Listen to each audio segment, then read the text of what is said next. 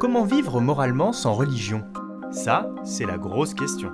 La première chose à dire, euh, c'est qu'on ne peut pas vivre sans morale, en tout cas.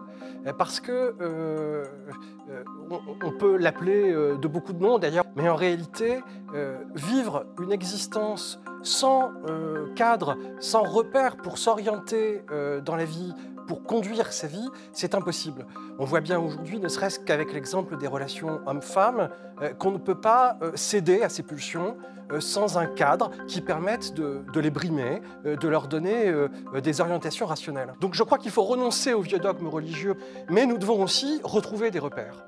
Comment établir des repères sans dogme Les anciennes civilisations, celles des Grecs, des Romains, des Chinois, euh, ne faisait pas reposer la morale sur des dogmes, il faisait reposer la morale sur des notions beaucoup plus pratiques.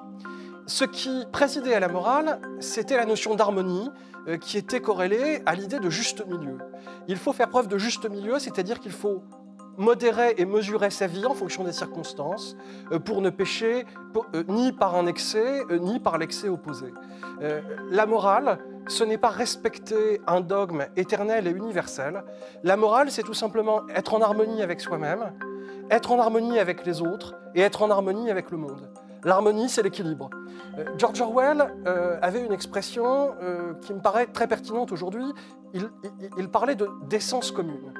Euh, puisque les grandes religions euh, n'occupent plus le rôle qu'elles jouaient par le passé, eh bien nous avons besoin de renouer avec une nouvelle conception de cette décence commune, de cette morale, une morale qui soit euh, transreligieuse en quelque sorte.